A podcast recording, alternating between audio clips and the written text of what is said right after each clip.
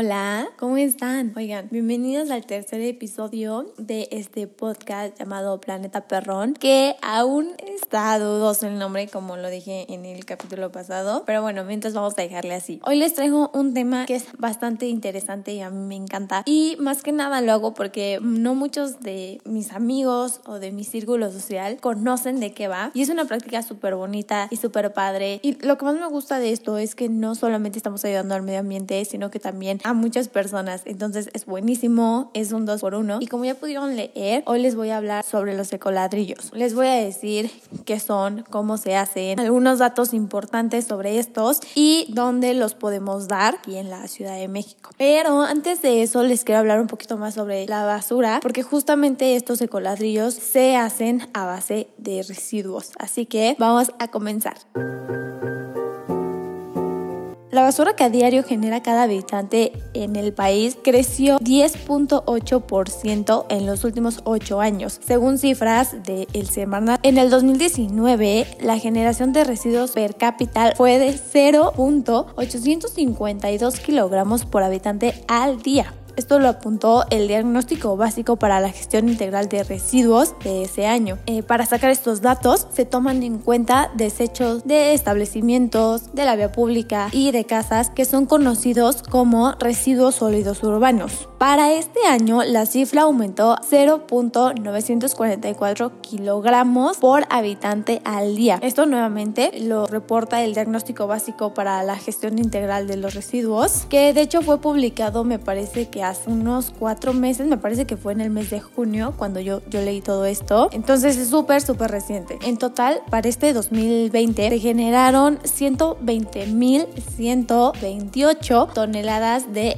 RSU. Recordemos que estos son los residuos sólidos urbanos. Al día en México, o sea, solamente al día se generaron 120.128 toneladas de basura. A pesar de que la mayoría de los desechos podrían aprovecharse, solo el 5% se recolectan de manera separada en inorgánicos y orgánicos. El Estado de México y la Ciudad de México son las entidades que más residuos sólidos urbanos producen al día. Juntas producen una de cada cinco toneladas en el país, con 16.739 toneladas diarias. El Estado de México es el mayor productor de desechos a nivel nacional, seguido por la Ciudad de México, que produce 9.552 toneladas al día. Veracruz, Jalisco y Guanajuato son los estados que completan el top 5 de generación de desechos. Los estados que menos residuos producen son Baja California Sur, Colima y Campeche. Ahora les voy a dar como una lista, el top 10 de los estados que más residuos sólidos urbanos generan. En el décimo lugar tenemos a Chihuahua con 3.638 residuos. En el noveno está Michoacán con 4.459. El octavo lo ocupa Chiapas con 4.964. El séptimo lo tiene Nuevo León con 5.310. En el sexto lugar está Puebla con 5.991. Después tenemos en el quinto a Guanajuato con 6.031. En el cuarto lugar está Veracruz con 7.813. En el tercero se encuentra Jalisco con 7.961. En el segundo lugar está la Ciudad de México con 9.555. Y en el primerísimo lugar encabezando esta lista se encuentra el Estado de México con 16.000 739 residuos sólidos urbanos. Esto es generado al día. Estas cifras son impactantes porque como yo lo veo es de que cada 24 horas cae basura, o sea, es como 16 eh, mil toneladas de basura cada 24 horas, generándose así como una máquina. Entonces es algo de qué preocuparse. Nada nos cuesta nosotros recoger la basura que veamos en la calle o guardarnos ya sea un papelito o basura de un dulce o whatever hasta que encontremos un bote o lleguemos a nuestras casas. Un reporte realizado por Alianza México Sin Plástico y por Greenpeace asegura que la capacidad de reciclaje en el país es de apenas el 6.7% de los residuos valorizables, o sea, de, aluminio, plástico y cartón. En México, uno de cada cinco peces que son exportados comercialmente tienen plásticos en sus vísceras. Esto según un estudio realizado por la organización Greenpeace, el Centro para la Diversidad Biológica y distintas universidades más del país. Esta investigación nos muestra que el celofán es el más común de estos materiales, seguido por los polímeros que son usados en la ropa y el plástico rígido para los contenedores. Ahora les voy a dar cifras sobre qué productos son los que más se tiran. El 31.56% de los desechos son susceptibles de aprovechamiento, o sea, cartón, las latas, el PET, el papel, el vidrio, este, el plástico de película o el rígido, el poliestireno extendido y el poliuretano. El 46.42% de los residuos son orgánicos, o sea, los residuos alimentarios, residuos de jardinería y fibra dura vegetal, el cuero, hueso y madera. El 22.03% son otros residuos como la losa, la cerámica, el algodón, em, todo el material de construcción, los pañales desechables, el residuo fino y los trapos. La recolección de los residuos tiene una cobertura nacional de 83.86% por 16.615 vehículos en 127 instalaciones para la transferencia de residuo y 173 centros de acopio. La separación de los residuos se realiza en 144 municipios de 23 entidades federativas y en 16 demarcaciones territoriales de la Ciudad de México. Así que en total hay 2.203 sitios de disposición final y solo en 359 de ellos, o sea un 16.30%, sí, creo que sí, eh, no, sí, más bien sí.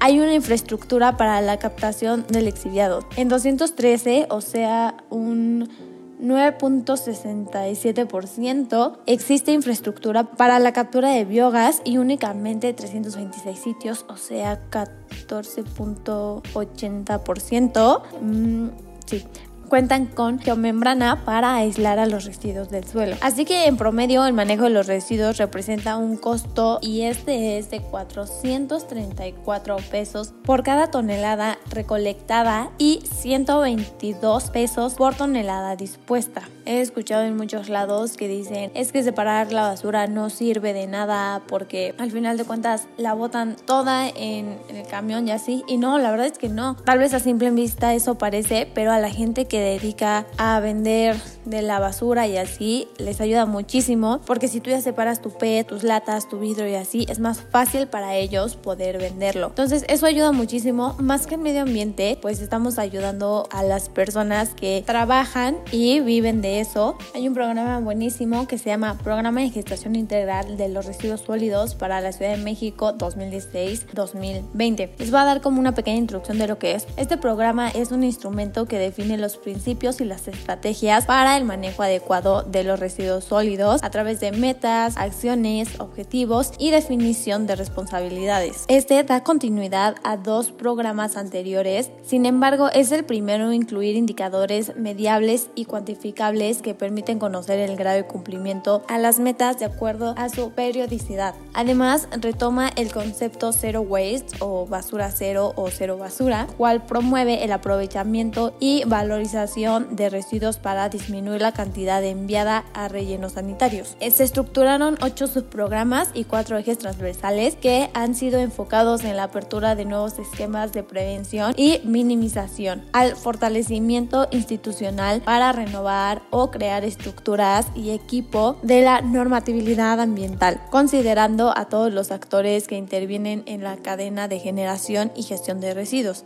Los subprogramas la verdad es que están padrísimos.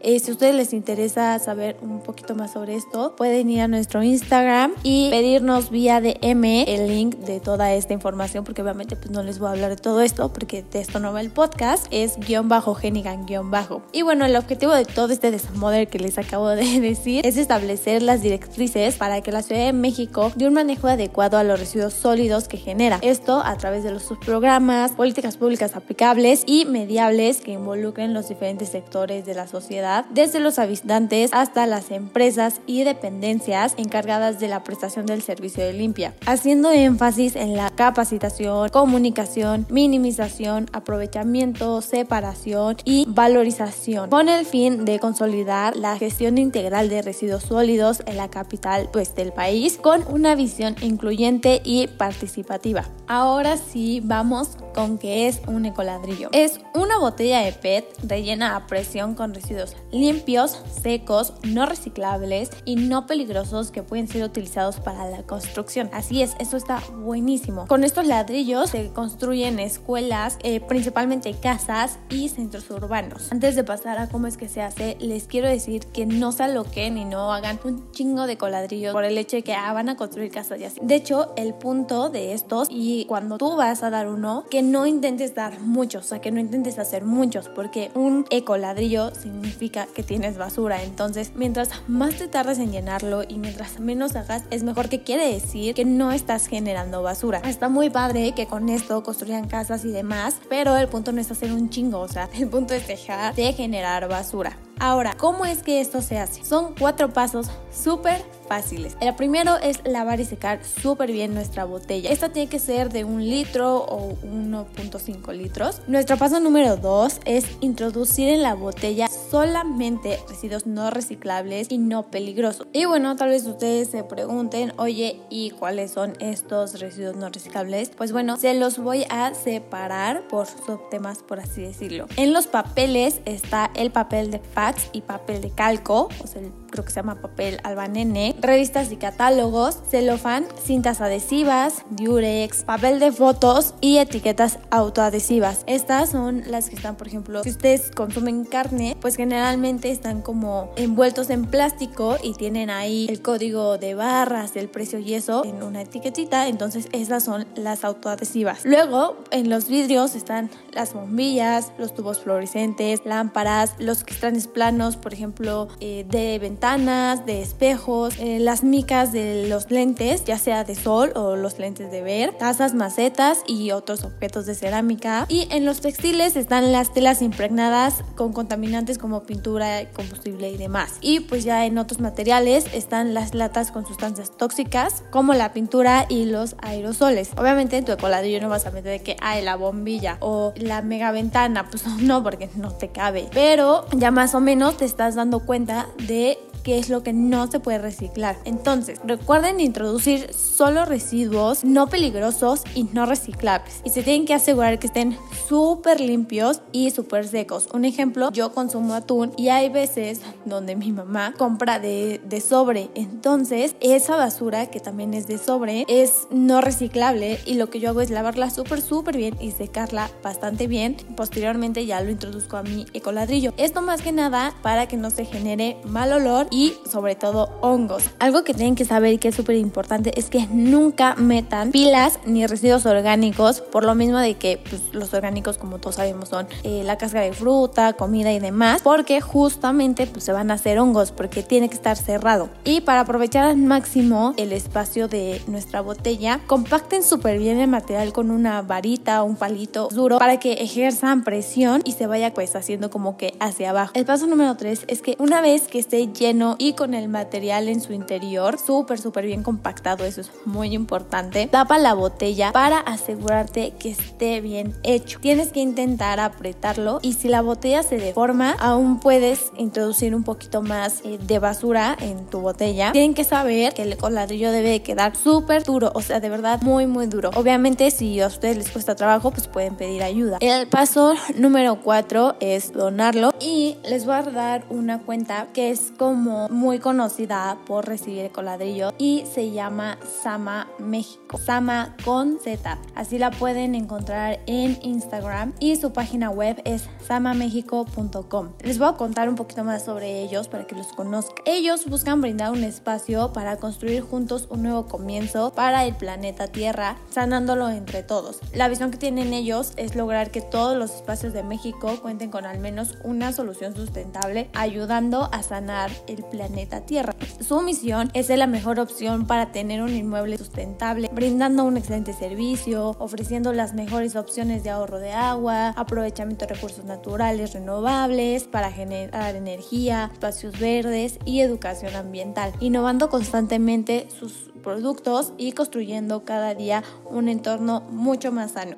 Yo me puse a investigar un poquito más con ellos y encontré que tienen estudios bioclimáticos que avalan que las casas que ellos construyen con estos ecoladrillos duran unos 30 años o un poquito más, obviamente pues con el mantenimiento correcto. Con esta técnica se pueden construir hasta dos niveles de casa, pero pues ellos solamente han construido casas de un solo piso. Y algo muy importante que tienen que saber es que cada vez que tú llevas tu ecoladrillo te cobran 40 pesos, porque pues obviamente las casas no es como que ah, ecoladrillo y ya, se necesitan material y gente y demás, y pues con esos 40 pesos que ustedes llevan se costea todo esto. Ahora vámonos con el error más común que comete la gente al elaborarlos y es el hecho de que no estén bien comprimidos. Es súper importante que estos estén súper bien comprimidos al grado de que puedas pararte en ellos sin que se truenen o se deformen. Para esto, obviamente, pues es necesario tener una herramienta correcta que cumpla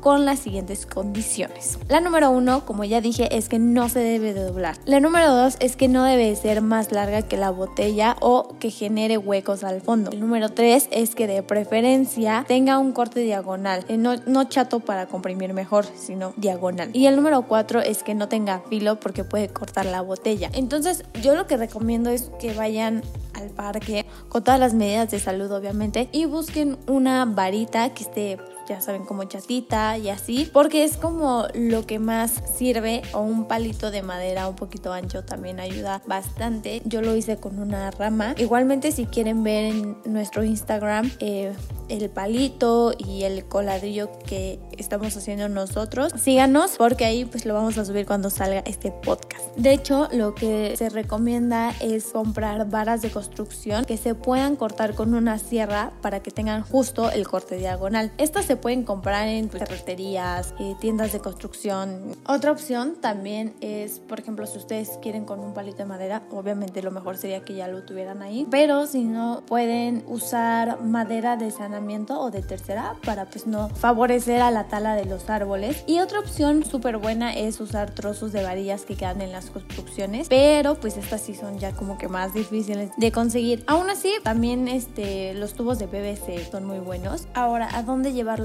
Si ustedes se van a su Instagram, van a ver varias direcciones, pero me parece que por el momento no los están recolectando por esto de la pandemia. Ahora, si ustedes no tienen cuenta de Instagram, pues bueno, les voy a leer aquí. La primera dirección que tenemos es Bosque de Agua, Miguel Laurel 315 en la colonia del Valle y están los domingos de 9 de la mañana a 1.30 de la tarde. Solamente se van a recibir si están súper bien hechos y vengan acompañados de sus 40 pesitos para pagar el material, la mano de obra, los fletes. Otra dirección que también aparece ahí es Factor 54, Colonia San José Insurgentes, de lunes a viernes de 11 de la mañana a 4 pm. También están en Uxmal 88, Colonia Narvarte, de martes a viernes de 11 de la mañana a 4 pm. En Cuernavaca, Morelos, están en la calle de Abasolo número 13, Colonia Centro, de 11.30 a 4 pm. En el Estado de México se encuentran en el fraccionamiento Fuentes de San José, Nicolás Romero.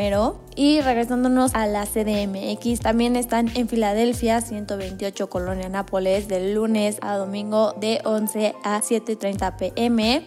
En el Estado de México, cuando busqué el horario, no me apareció, solo me dio la dirección, pero pues con mandarles un mensaje en su cuenta de Facebook o en Instagram, te dan la información. También hay recolección a domicilio. Sinceramente, no sé si tenga un costo, yo me imagino que sí. Así que, pues bueno, cualquier información que quieran, de verdad, vayan y síganlos. Esto es algo súper padre que no solo ayuda a nuestro medio ambiente, sino que, como ya dije, también ayuda a personas, pues, a tener un hogar. Ellos solamente construyen casas, pero hay más lugares donde hacen centros comunitarios. Espero les haya gustado muchísimo este episodio. Recuerden seguirnos en nuestro Instagram guion bajo Genigan guion bajo para que pues ahí si tienen más dudas o quieren como ya dije que les enviemos la información de donde hablamos sobre el programa de residuos sólidos en México. Yo soy Helen y muchísimas, muchísimas gracias por dedicarme estos minutos de su tiempo. Nos vemos en la próxima. Bye.